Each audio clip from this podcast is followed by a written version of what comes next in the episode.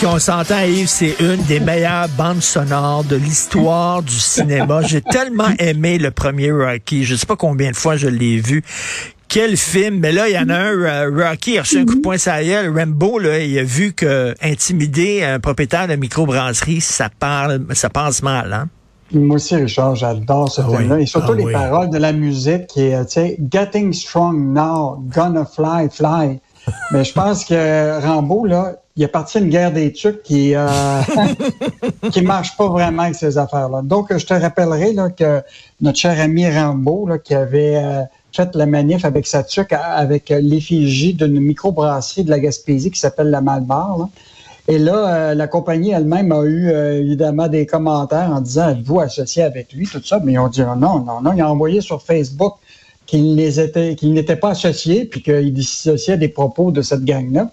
Et là, notre cher Rambo qui a pris sa tuque, qui l'a découpé, ben puis il l'a mis dans les Et là, écoute, ça a créé tout un, un, un effroi partout sur les réseaux sociaux.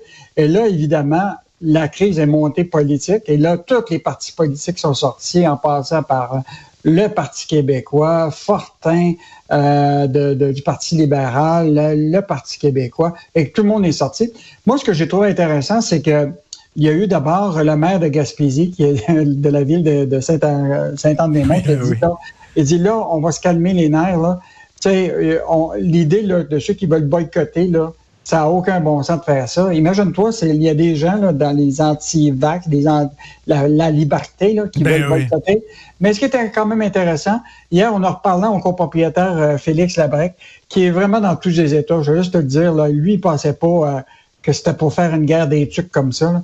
Et là, euh, ben là, il dit c'est intéressant parce que là, les gens s'intéressent à notre bière. Ben c'est ça, lui, ça a fait de la pub, hein? Ben là, ben, c'est peut-être une bonne affaire aussi, mais peut-être tu sais, qu'ils ne sont peut-être pas capables de livrer toute la production. tu vois, tu sais, toute la demande qui va tomber, peut-être qu'ils ne sont pas capables de livrer. Là.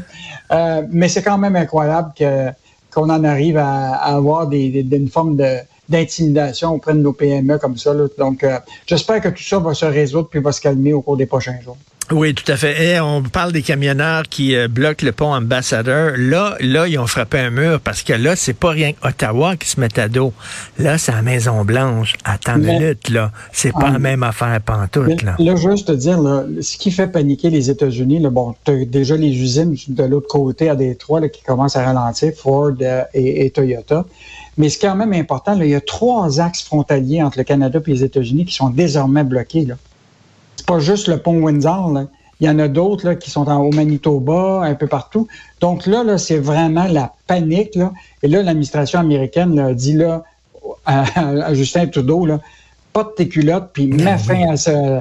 Sauf que là, euh, c'est bien trop parti. Tu sais, quand on dit que le pouvoir, as le pouvoir législatif, le pouvoir exécutif, puis le pouvoir judiciaire, là, mais le pouvoir judiciaire et policier, là, euh, tarde bien trop, là dire, il y en a qui sont installés depuis deux semaines, trois semaines à Ottawa. Euh, écoute, ça sera pas, euh, ça sera pas évident. Puis là, c'est parti à travers le monde. Euh, j'imagine déjà Justin Trudeau à, la, prochaine réunion du G7. Mmh.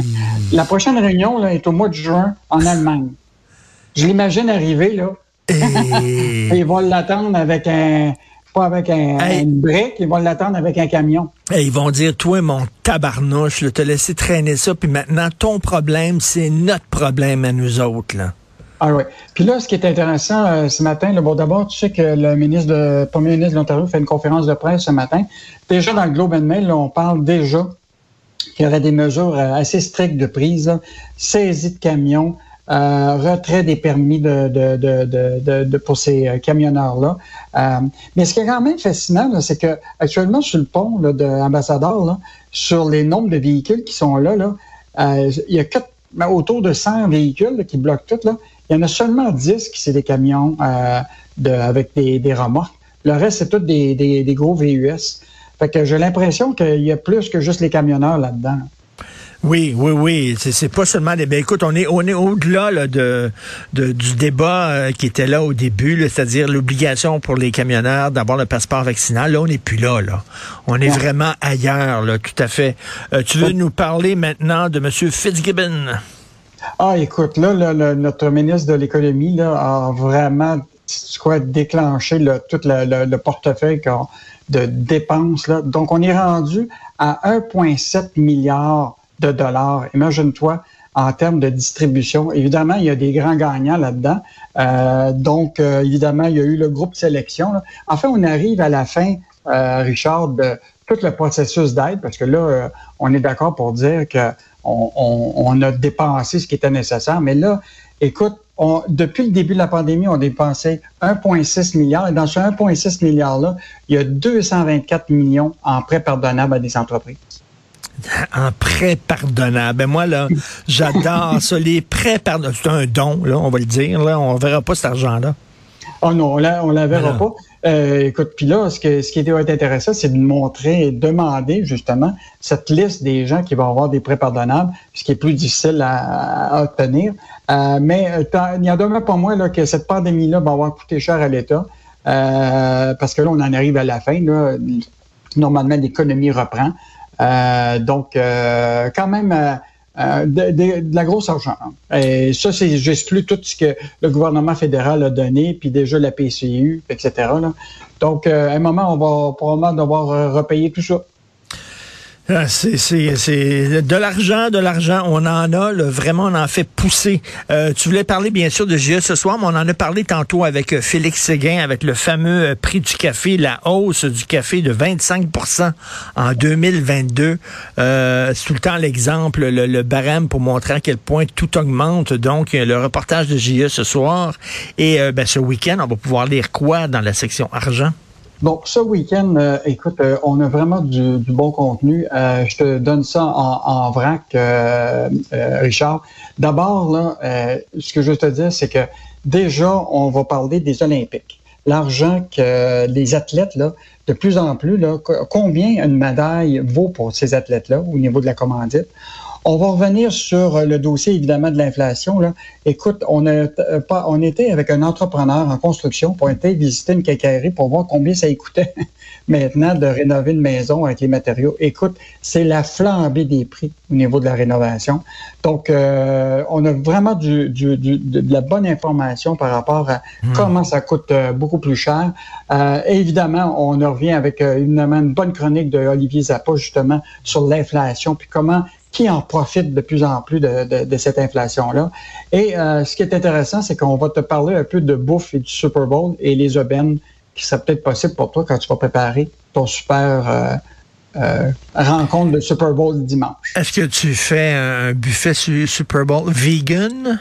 Non, non, non, non. Avec ça va être les bonnes ailes de poulet avec les bonnes ribs. hey, on peut pas voir les pubs américaines ici, hein? C'est ça, là. C'est seulement pour les États-Unis. On va pouvoir les voir après, j'imagine, sur YouTube, par exemple, et tout ça, mais elles sont pas diffusées en direct. Là. Non, puis je pourrais te dire que déjà, la majorité des pubs, tu peux déjà les voir sur YouTube parce que les annonceurs, ils ont pas mal déjà diffusé. Là. Euh, donc, euh, fait que ça, c'est rendu. Évidemment, c'est le fun de voir ces, ces pubs-là, là. Euh, mais déjà, il y en a une partie qui est déjà diffusée sur le web euh, depuis un bout de temps. Mais c'est quand même un, tout un spectacle. Et euh, je te dirais que on va vous parler de ça lundi dans le journal, dans la section argent. Il y a des films québécoises qui sont impliqués dans le spectacle de la Mita. Ah oui, pour les effets spéciaux et tout ça? Oui, mais on ne peut pas en parler parce qu'ils ont un droit de, de, de, de, refus de diffuser avant la, la, la Mais on, on, en parle lundi de cette firme-là Québec, du Québec là, qui, qui est vraiment là au spectacle de mi-temps avec sa technologie.